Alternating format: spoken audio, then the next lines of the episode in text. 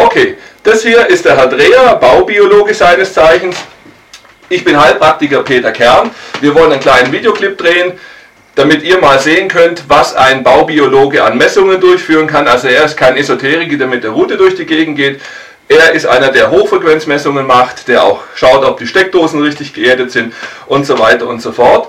Wir werden also dann kurz zeigen, was er da tut. Ich werde ihn dann dabei filmen. Jetzt gebe ich noch kurz meine Webadresse euch durch. Die blenden wir nachher auch ein. Meine Adresse ist www.heilpraktiker-peter-kern.de und jetzt darfst du dich vorstellen und deine Webadresse auch durchgeben. Ich bin Erwin Dreher, Baubiologe. Meine Webadresse ist www.baubiologie-dreher.net. Okay, prima. Jetzt machen wir einen kurzen Schnitt. Dann fängt der Erwin an zu messen und ich werde immer wieder kurz dabei filmen, kurze Kommentare geben und dann stellen wir das schön zusammen und für euch zum Runterladen nachher kostenlos bei ihm auf der Website und bei mir. Alles klar, bis gleich. Danke. Wechselfeldmesser. Wie hoch ist einfach. Also das elektrische Wechselfeld wird jetzt gemessen mit diesem Gerät. Ich muss, das muss man anders sagen. Okay. Ich muss bloß zustochen und auch- auch Das Ding müssen wir jetzt zusammenbauen.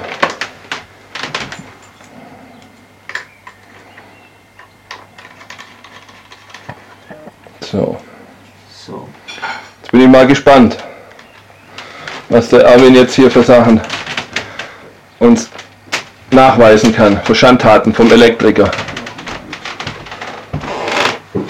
Ein. Gut, also einschalten.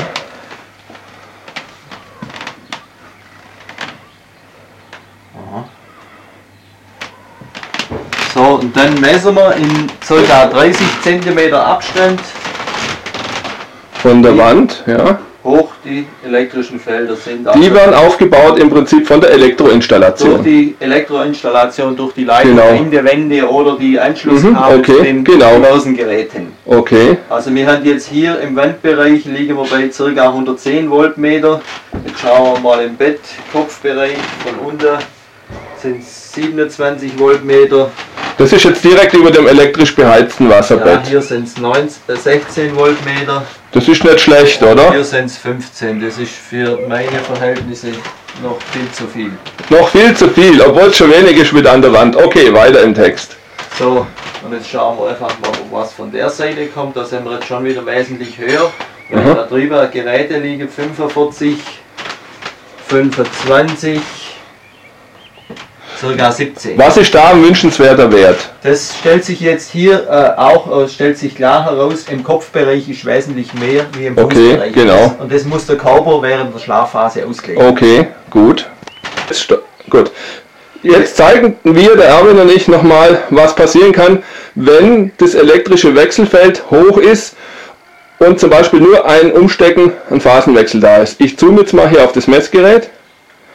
Das sieht man ganz gut. Wir haben jetzt 128 auf der Anzeige, 130. Gut, Erwin, jetzt machen wir einfach kurz einen Schnitt und du steckst um. Okay. So, jetzt haben wir umgeschaltet. Einfach einen sogenannten Phasenwechsel. Wir haben den Stecker umgedreht. Und ihr seht jetzt, dass die Anzeige auf 49 runtergeht, von über 128, 130. Das heißt, allein ein Phasenwechsel, ein Drehen des Steckers verbessert schon die Felder. Bis zu 70 Gell? Und das ist natürlich schon heftig, das muss man ganz klar sagen. Also auch ein guter Tipp. Baubiologen sollten also auch zum Beispiel am Arbeitsplatz die Felder messen, weil durch ein Ändern der Phase kann sich das schon wesentlich verbessern. So, was machen wir jetzt, Erwin? Wir werden jetzt die hochfrequente äh, Welle, Funkwellenmesser, Hochfrequenz heißt Handy, Handy deckt oder Wireless Fall, LAN, aber das ist jetzt Nee. hier außen ist Handy. in dem Fall ist außer nur von den Sendemasten, wo, Okay, außen, wo die okay. Handys versorgen. Gut. Da haben wir jetzt im Außenbereich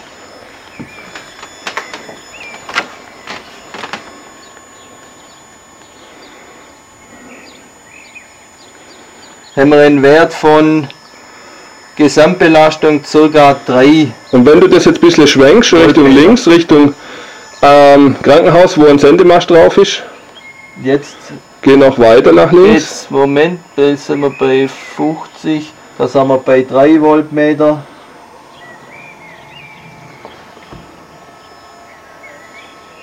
Ja, da geht es jetzt schon noch höher rauf, also Richtung Stadtmitte. Genau, da ist auf dem Hochhaus der Sendemast. Da sind wir bei 45. Das haben wir um bei, bei ca. 10, Volt, äh, 10 äh, Mikrowatt pro Quadratmeter. Okay. Gut, jetzt sind wir gleiche Messung im Innenbereich. Hinter der Wand, da pendelt sich's ein bei ja so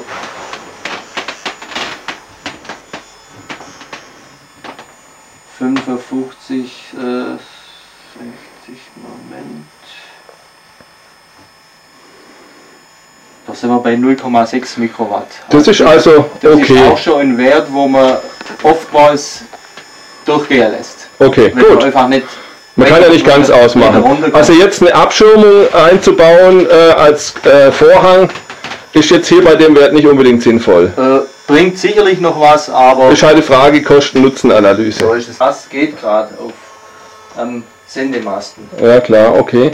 Also wir messen jetzt gerade mit der sogenannten Peak-Hold-Methode einfach mal, wenn man einen Rundumschwenk machen, den Maximalwert. Den Maximalwert, ja, der war im Moment, lagen wir bei 1,1 1,1 äh, Mikrowatt pro Quadratmeter. Also das von 1 bis 5 Mikrowatt ist es Kann gelten lassen ist eine schwache Belastung. Okay. Ideal wäre eigentlich 0,1 Mikrowatt am Schlafplatz. Okay. Das wäre ein Optimalwert. Der aber in der Praxis nur, nur schwer zu erreichen ist. ist zu erreichen. In diesem Fall, wenn wir jetzt hier noch einen, einen Vorhang, einen Abschirmvorhang Okay, einbringen wollen, okay. dann kommen wir sicherlich äh, in dem Okay, Bereich. ja, okay.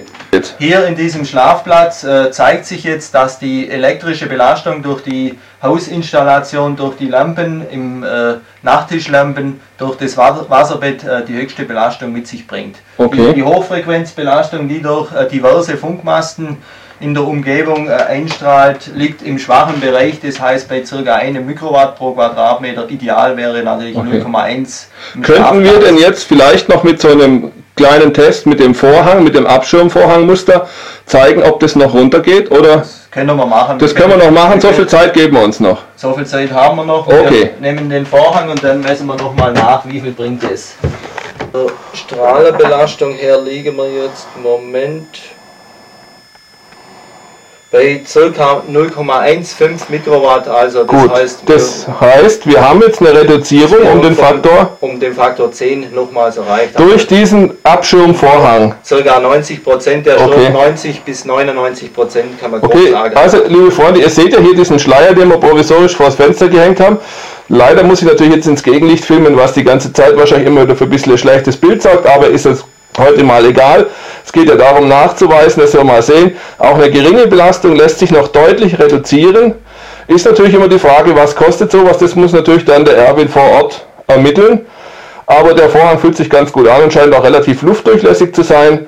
Also ich denke, wir müssen uns das auch mal überlegen für unser Schlafzimmer, aber im Moment, denke ich, ist der Hauptübeltäter das als Resümee hier noch einmal die hundsmiserablige Hausinstallation. Heißt, nee, so viel äh, Technik in den Schlafräumen. Äh, Was? Die Hausinstallation ist gut, die okay. Stromleitung. Also die Ehrenrettung vom Erwin zu- für den Elektriker. Die Hausinstallation ist gar nicht so schlimm. Okay. Die Hausinstallation ist okay. Äh, Die Stromleitungen liegen heute in Kopfhöhe. Aha. Früher waren sie an der Decke, zwei Meter vom Körper weg und da war das halb. Okay, okay. Okay, Erwin, jetzt nochmal eine Messung, bevor wir Feierabend machen hier.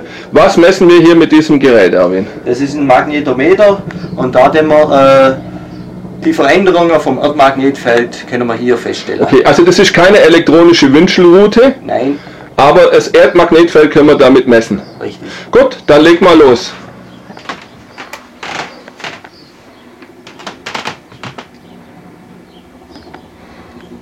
Hey, der Erwin pendelt ja doch.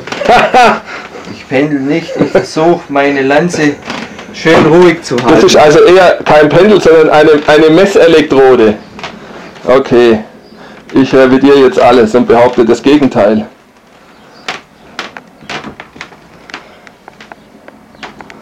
Der Erwin sagt nichts, jetzt wird's kritisch. Nee, wir liegen hier eigentlich Direkt unter meinem Bett ist der Scheol. Hä? ziemlich gut von den Werten her. Okay, Keine große Abweichungen. aha. Große das ist ja schon mal was. Erwin, jetzt sag noch ein Wort zu Spiegel und Hochfrequenz. Da habe ich dich vorher gefragt, das haben wir aber nicht auf dem Video. Richtig. Wenn jetzt ein Spiegel im Schlafzimmer ist und hier sehen wir einen Spiegel und von der Seite dringt die Hochfrequenz ein, die wird durch den Spiegel reflektiert und wenn der Körper jetzt in dem Feld drin liegt, dann erhöht sich oder verdoppelt sich okay. die Belastung. Also beim Spiegel ja, deswegen sind Spiegel also tatsächlich mit Vorsicht zu genießen. Erwin, jetzt die Frage, ich habe Patienten, die hängen nachts den Spiegel zu. Das bringt ja wahrscheinlich aber bei der Hochfrequenz gar nichts. Das ist also Hokuspokus und irregeleitete Meinung. Der Spiegel am besten raus aus dem Schlafzimmer.